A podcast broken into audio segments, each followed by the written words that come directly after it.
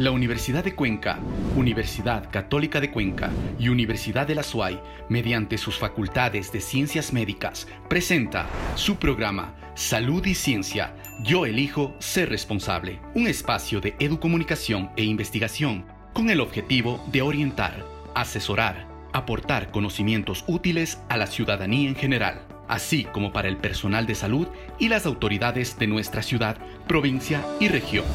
Empezamos. Buenos días a todos, estamos en domingo nuevamente. Este domingo es eh, especial, este domingo está culminando un feriado. Generalmente cuando se han producido los feriados también han aumentado semanas después el índice, las estadísticas en cuanto a contagios y resultados negativos que provoca esta pandemia. Pandemia provocada también por el coronavirus. El día de hoy queremos llegar a ustedes con información importante para seguir afrontando, conviviendo como lo hemos venido haciendo ya ocho meses con la COVID-19. Así es que la Universidad de Cuenca, la Universidad Católica de Cuenca y la Universidad de la SUAY les dan la más cordial bienvenida a esta nueva entrega de Salud y Ciencia.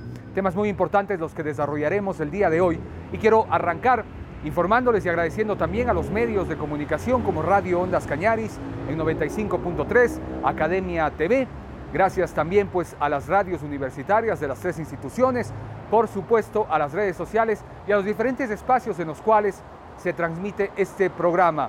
El día de hoy, para iniciar, la primera nota se refiere a, recuerdan ustedes que al inicio de la pandemia Banco Pichincha realizó una donación. A través de esta donación también se creó un fideicomiso para lo que sería la administración de esos fondos, la compra de insumos médicos y la posterior entrega de los mismos a las personas e instituciones que los requerían. En este contexto se conformó una veduría con instituciones de educación superior muy importantes en el país, entre ellas la Universidad de la SUAY. De esta manera nació también la campaña Córtale la nota al virus.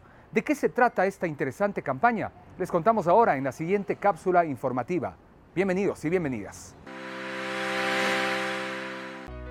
A inicios de la pandemia por la COVID-19, el Banco del Pichincha genera un fideicomiso al que transfiere la propiedad de las donaciones, garantiza la correcta administración de los recursos recaudados, la compra de insumos médicos y la entrega a los beneficiarios. A este proyecto se suma la veeduría de representantes de reconocidas universidades del país, entre estas la Universidad de la SUAY, representada por su rector Francisco Salgado, y junto con la Pontificia Universidad Católica del Ecuador, Escuela Politécnica del Litoral, Universidad Católica Santiago de Guayaquil, Universidad San Francisco de Quito, Universidad de las Américas, Universidad Espíritu Santo y Universidad Técnica Particular de Loja, nace la campaña educomunicacional Córtale la nota al virus, con el objetivo de persuadir a la población para que adopte las medidas mínimas de seguridad recomendadas por la OMS y combatir la enfermedad COVID-19 en el país. En la campaña Córtale la nota al virus se propuso la aplicación de las medidas de seguridad a nivel de vecindad, es decir, en los grupos de familias cercanas que tienen patrones de convivencia que responden a la realidad de los barrios. Para ello se trabajó en materiales comunicacionales de fácil lectura para explicar a los moradores de los barrios sobre los principios básicos para prevenir el contagio del virus, saber cómo actuar si hubiera un paciente contagiado en casa, cómo manejar el caso de la muerte de un ser querido y sobre todo incentivar el cuidado de unos hacia los otros. Para que las personas se sintieran más identificadas, se utilizó la narrativa y los cómics, con lenguaje cercano a la gente y modismos propios de cada región. Se representa escenas de lo que se vivía en esos momentos y se ofrecía infografías con recomendaciones e información.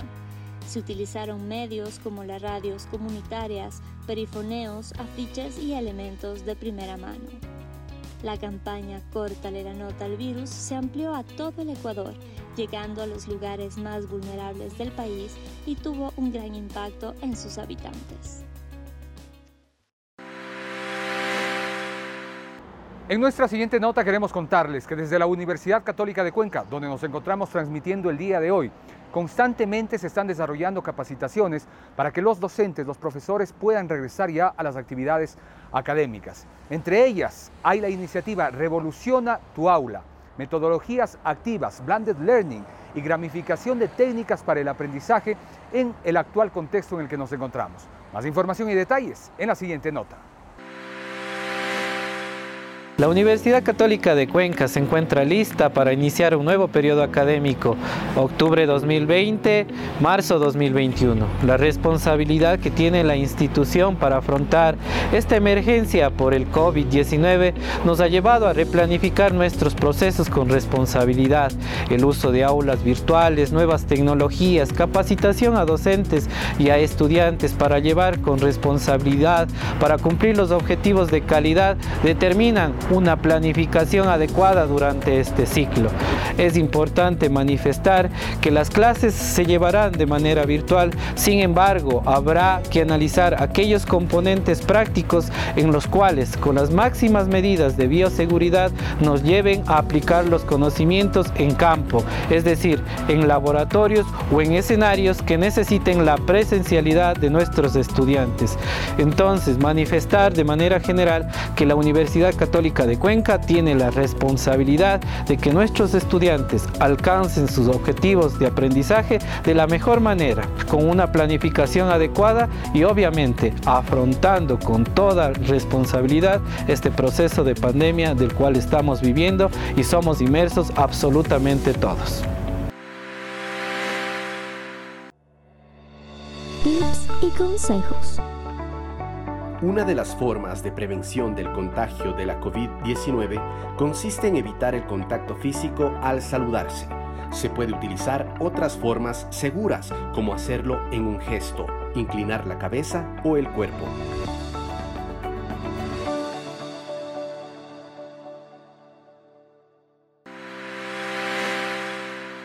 Dentro de nuestro segmento de entrevistas buscamos darles detalles y aportar con cuestiones de mucha importancia dentro del desarrollo y el manejo de esta pandemia. En esta ocasión, nuestra compañera María Isabel Peña dialoga con el doctor Juan Ojeda, epidemiólogo, exfuncionario del Ministerio de Salud Pública, también ex coordinador del ramo en las provincias de Zamora Chinchipe y Morona Santiago, además gerente del Hospital Básico de la SUAY y coordinador de la Unidad de Titulación de la Universidad Católica de Cuenca, va a tratar el tema sobre el regreso a las actividades presenciales en las instituciones de educación. ¿Cuáles son los riesgos de contagio? ¿Cómo se actuará?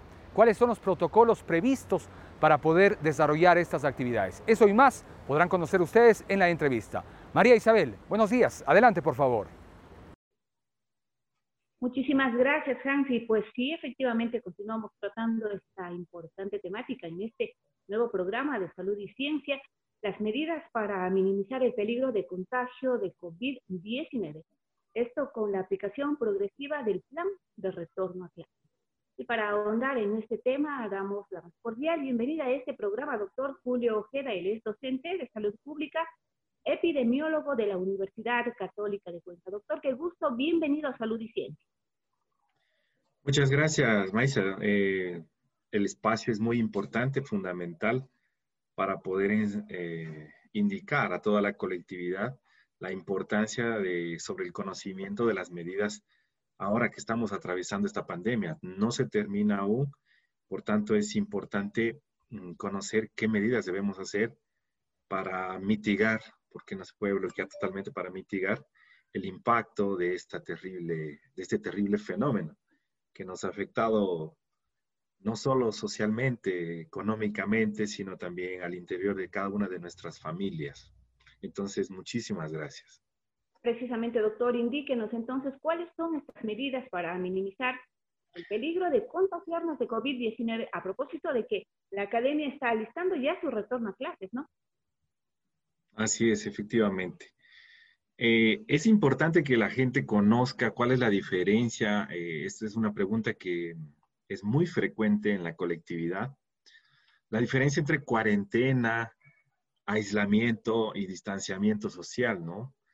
Entonces, mm, puntualizo así muy breves, a muy breves rasgos que la cuarentena pues implica una inmovilización de todas las personas, ya sea por medidas administrativas, por medidas políticas o adoptadas por un gobierno local o nacional, para que la gente no se movilice de sus espacios en donde vive. Y esto implica o involucra, perdón, a todas las personas, estén enfermas o estén sanas. Por otro lado, el, aislamiento implica eh, eh, el aislamiento como tal de una persona que se encuentre enferma, que tenga síntomas, que se haya hecho una prueba y esta salió positiva, ya sea de laboratorio o la del hisopado. Entonces, em, el aislamiento implica ese confinamiento de aquella persona que se encuentra con síntomas de las demás personas para evitar contagiarlas, ¿no? Y el distanciamiento pues tiene que ver ya con una medida un poco más conductiva de las personas, de responsabilidad de las personas, porque el distanciamiento implica eh, mantenerse alejado de grupos de personas. Entonces, usted puede movilizarse por, donde necesite movilizarse, puede salir a un mercado, puede salir a una tienda, puede irse a una institución a la que necesite hacer un trámite, pero es necesario conservar el distanciamiento social. Este distanciamiento se habla de mínimo de un metro cincuenta, dos metros, ¿sí? En inglés la literatura lo manifiesta como seis pies. Entonces es importante mantener este distanciamiento social. Y ojo que aquí en el distanciamiento es importante mm, diferenciar el distanciamiento fuera del domicilio como el distanciamiento dentro del domicilio. ¿Dentro de casa también, doctor? Claro que sí. Y en la experiencia que pues vamos teniendo dentro de las casas, dependiendo de la familia en la que se viva, porque hay familias de, varias, de varios núcleos, llamémoslos así, en donde hay dos hogares, tres hogares, o hay multihogares en donde está el, núcleo compuesto por los abuelitos, luego los tíos o los que viven solos, ¿no? Entonces, dependiendo de esa característica familiar, va a depender el distanciamiento. ¿Por qué? Porque dentro de las familias hay varias personas que salen, salen a, exponerse, ¿no? Entonces, en la exposición puede ser eh, el, tío, el, el, papá, la mamá, el que salga, está sometiéndose al riesgo, ¿no? Entonces, el distanciamiento dentro de los domicilios es importante mantenerlo si existen personas que están sometidas a este riesgo de, exposición, ¿no? Debido a que eh, no sabes en qué momento te contagiaste si no tomaste las medidas adecuadas, si te encontraste con alguien y no te protegiste adecuadamente, si no te lavaste las manos adecuadamente, puedes estar siendo portador del virus, ¿sí? Ahí un poquito hago hincapié en, las formas de transmisión, que no solo es de una persona que está enferma, sino de alguien que porte el virus, ya sea en sus manos, en algo que tienes de afuera, en la misma mascarilla, puedes portar el virus y puedes transmitirlo, ¿no? Entonces, es importante mantener estas conductas tanto fuera como dentro del domicilio. Les decía que dentro del domicilio las conductas de distanciamiento son importantes cuando llegues de tu casa, cuando llegues de la calle, perdón, a tu casa, lo primero que tienes que hacer es un buen lavado de manos. Y hablo de un buen lavado de manos, aquel no el que simplemente cojo jabón y agua y ya me lavo, no. Tienes que contabilizar por lo menos, por lo menos unos dos minutos en donde tú te mojes abundantemente y uses un jabón, un jabón, un jabón común y corriente, o sea, abundante, todas las superficies de la mano, los interdigitales, entre los espacios de la uña. Entonces es muy importante un buen lavado de manos, ¿no? Luego de eso tienes que deshacerte de todas las prendas que puedan ser portadoras del virus. Algunas personas que tienen mucho más cuidado, pues se despojan de toda la ropa, se despojan de, de las cosas que traen y pasan directo a la ducha a bañarse y hacerse todo el aseo. Luego sí, se procede a hacer la desinfección de las cosas que se trae, a poner alcohol en todas las superficies, pasar una frazada con alcohol en todos los, alimentos, las cosas que traigas de, la calle, el celular, las llaves del vehículo, las llaves de la casa, todo tiene que ser desinfectado. Entonces, esta es parte de las conductas que, un poco em, tienen que ver con, con las medidas de prevención. Y el distanciamiento intradomiciliario se refiere a que tú debes guardar distancia de las demás personas, ¿sí? No, no, no la distancia que, que, guardas con un extraño, que obviamente vas a estar a dos metros, pero dentro de la casa vas a tener que conversar con alguien, vas a tener que hablar. Eh, este, este distanciamiento, hazlo, hazlo a dos metros de distancia, hazlo a un metro, o, o, tápate la boca cuando hables, dices, mamá, por favor, ayúdame con este tema, o mi amor, si estás hablando con esto, ayúdame con esto. Trata de no compartir tus partículas que salen de tu boca, porque esas son las portadoras. Si es que tienes el virus, obviamente em, se van a contagiar a las demás personas. Entonces, ese es, ese es un poco el distanciamiento intradomiciliario y es por eso que no se debería organizar fiestas dentro de las casas. Eh, últimamente se ha relajado bastante el comportamiento de las familias, pues si ya están haciendo reuniones y, que, y que nos hace mucha falta, claro que sí, y que son muy importantes, claro que sí, y que necesitamos salir a trabajar, claro que sí, pero hay que tener la prevención de evitar el, el, la cercanía muy, muy, muy, muy corta de, de, de compartir con las personas. Mientras tú eres de las personas que sales y abasteces a tu casa, de las personas que cogiste un transporte público, cogiste el tranvía, cogiste un bus, cogiste un taxi, no sabes con quién te pudiste haber encontrado, por favor evita, mantén el distanciamiento dentro de la casa también. Doctor, usted bien señala, eh, es la necesidad de salir a trabajar, la necesidad de salir a comprar. Así también eh, estaría de por medio a propósito de este plan de retorno a clases, la necesidad de asistir eh, a los centros educativos, en este caso a la academia, para realizar las prácticas de determinadas carreras. ¿Cuáles son estas recomendaciones de bioseguridad para los chicos, para los docentes, los administrativos? Claro que sí. Eh, en, las carreras, especialmente como la de medicina, como la nuestra, es fundamental volver a la praxis. O sea, la práctica en la medicina es algo trascendental.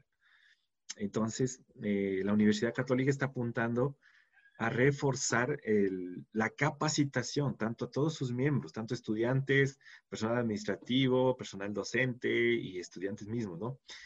Entonces, es fundamental tomar en cuenta estas medidas. Primero, el distanciamiento social, ¿sí? Procurar en lo posible eh, las aglomeraciones. Eh, a propósito de las aglomeraciones, algo que se debió haber hecho eh, a nivel nacional es, por ejemplo, eh, la división de los mercados. La gente necesita comprar. Y ustedes ven que en Cuenca, y así como en todas las ciudades, eh, crecieron pequeñas casitas, perdón, las casas con sus pequeños negocios en donde venden la frutita, es por todo lado. Y eso es parte de la lógica que sigue la gente al, evitar las aglomeraciones. Y eso está bien, está buenísimo. Hubiera sido ideal que sea como una política de, de los gobiernos locales o nacionales, pues de que la gente que vende en los mercados, para que no pierdan su, medio de ingreso, pues dividirlas en ciertos puntos de la ciudad de tal manera que las aglomeraciones ya no se concentraban en un solo lugar. Entonces, de la misma manera tenemos que hacer em, con el personal de retorno a clases, ¿no? Lo que hay que establecer es grupos de confianza.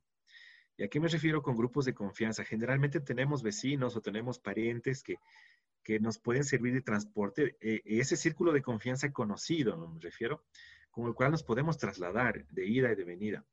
Esto es un poco evitando los transportes públicos, pero cuando ya no se puede evitar el uso de transportes públicos, por favor, usen aquel transporte que está un poco vacío.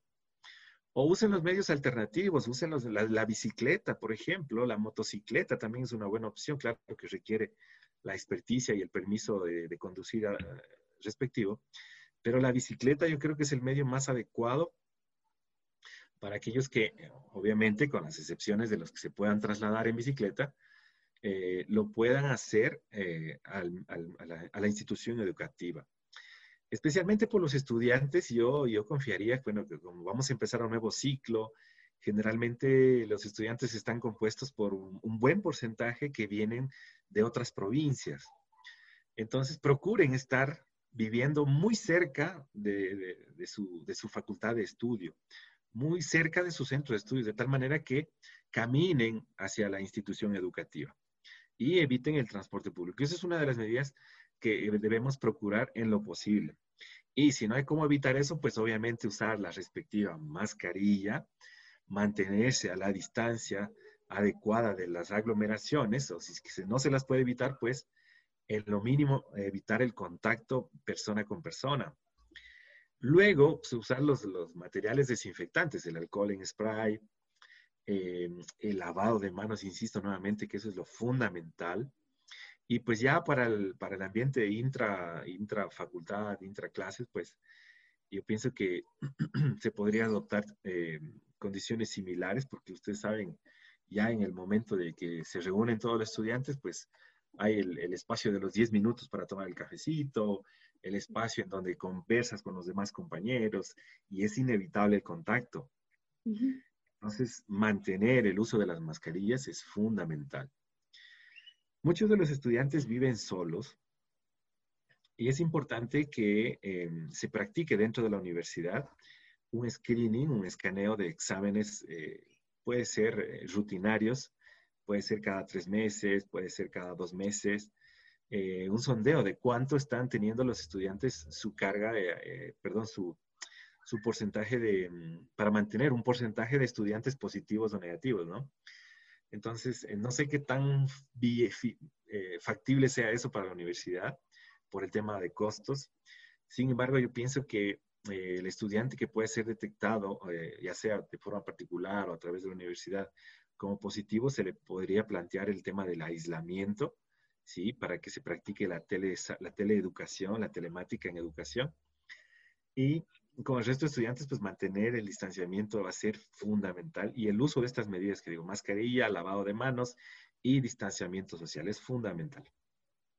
Doctor, queremos agradecer su eh, magnífica colaboración en este programa de salud y ciencia y pues comprometerle para que nos acompañe en una nueva oportunidad. Gracias, doctor. Muy valiosos sus consejos. continuamos con usted. Constantemente en los medios de comunicación estamos escuchando acerca de si un hospital, una clínica se encuentra a tope o no en cuanto a pacientes COVID-19 se refiere. Para conocer más detalles acerca de las estadísticas, estará con nosotros Jessica Buccelli y el doctor Fray Martínez. Jessica, bienvenida, buenos días. Muchas gracias Hans, muy buenos días amigos televidentes y radioescuchas.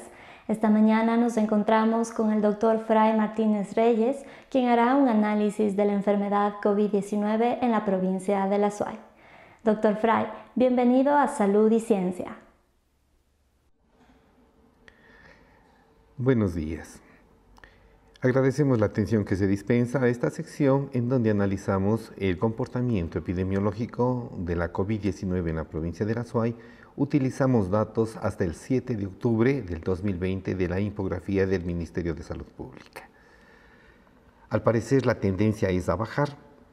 Desde, desde el 22 al 28 de agosto, en esa semana hubieron 879 casos en la semana siguiente tuvimos 842, 640, 532 hasta 348 en la semana del 19 al 25 de septiembre. Esperamos las actualizaciones, sin embargo, abrigamos la esperanza de que no haya incrementos inusitados, explosivos en la producción de casos en nuestra provincia por semana.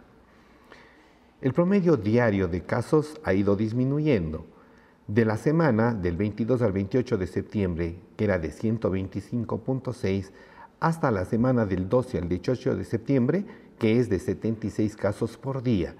Esperamos que eso, eh, si se da un ajuste de datos, el incremento no sea mayor. Un elemento importante a recordar es que según el INE, en su anuario de estadísticas vitales del año 2019, señala que la disponibilidad de camas hospitalarias en la provincia de La Suay es de 1.294 casos entre el sector público y el sector privado. Eso implica que por cada mil habitantes nosotros disponemos de 1.49 camas, ampliando un poco más. Por cada 10.000 habitantes nosotros tendríamos 15 camas a utilizar. ¿Por qué? Porque esperamos de manera regular, en condiciones de no pandemia, que el número de enfermos no sea tan alto que llegue a llenar los servicios hospitalarios. En todo caso, como un ejemplo, recordemos que aproximadamente el 20% de las personas que enferman por COVID-19 necesitan hospitalización. Entonces, si mil personas se enferman en una semana, necesitaríamos 200 camas. ¿no? Y recordemos que de esas 200 personas que ingresarían en esa semana, en el supuesto de que se hubieran producido mil casos en esa semana, aproximadamente el 20% también necesitan cuidados intensivos. Se necesitan respiradores y otros implementos. Colaboremos para no llegar a ese tipo de situaciones, colaboremos y sigamos colaborando como lo venimos haciendo. nosotros podemos observar, como ya habíamos señalado, de que la tendencia va al descenso. Y eso hay que seguirnos manteniendo firmes, disciplinados, colaborando. No todo depende de los servicios de salud. De nosotros depende gran parte para que la pandemia no se salga de las manos. La provincia de La Suay continúa en el cuarto lugar con 6.6%. Ese es el porcentaje que representamos del 100% total del total nacional. Recordemos algo, ¿no? El virus de la COVID-19 puede, contagiar por contacto directo de una persona infectada a otra que no lo está. También se puede contagiar en forma indirecta cuando nosotros tomamos contacto con superficies o con objetos que una persona que tiene el virus los haya tocado los haya, o haya estado en ese sitio. También se puede transmitir por gotículas, ¿no?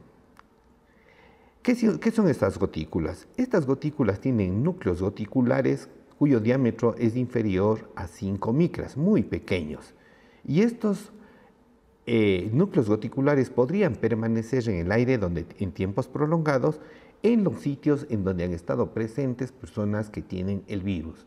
De allí la necesidad de airear los espacios, de abrir puertas y ventanas para que circule el aire. Tengamos esa precaución sigamos con la mascarilla, eh, sigamos con el distanciamiento social y sigamos con el lavado de manos al menos 40 segundos por un mínimo de 8 veces al día. Colaboremos. Gracias por la atención. Muchas gracias, doctor, por acompañarnos cada domingo y por su valiosa intervención. En este momento daremos a conocer los datos estadísticos de la provincia de La Suay emitidos por el Ministerio de Salud Pública. 9.362 casos confirmados, 6.341 casos recuperados, 160 fallecidos. De esta manera cerramos nuestro segmento. Muchas gracias. Y este domingo culminamos de esta manera, aquí, desde la Universidad Católica de Cuenca. Les agradecemos a todos por habernos escuchado, por habernos observado. Recuerden lo más importante, tomar siempre las medidas de protección y la responsabilidad que es fundamental. Nos encontramos en siete días más. Hasta siempre. Tips y consejos. El que causa la COVID-19 pertenece a una familia de virus llamados Coronaviridae, aunque algunas personas que contraen la enfermedad también pueden desarrollar una infección bacteriana como complicación. La Universidad de Cuenca, Universidad Católica de Cuenca y Universidad de la SUAY, mediante sus facultades de ciencias médicas, presentó su programa Salud y Ciencia. Yo elijo ser responsable. Un espacio de educomunicación e investigación con el objetivo de orientar, asesorar, aportar conocimientos útiles a la ciudadanía en general, así como para el personal de salud y las autoridades de nuestra ciudad provincia y región. Hasta una próxima oportunidad.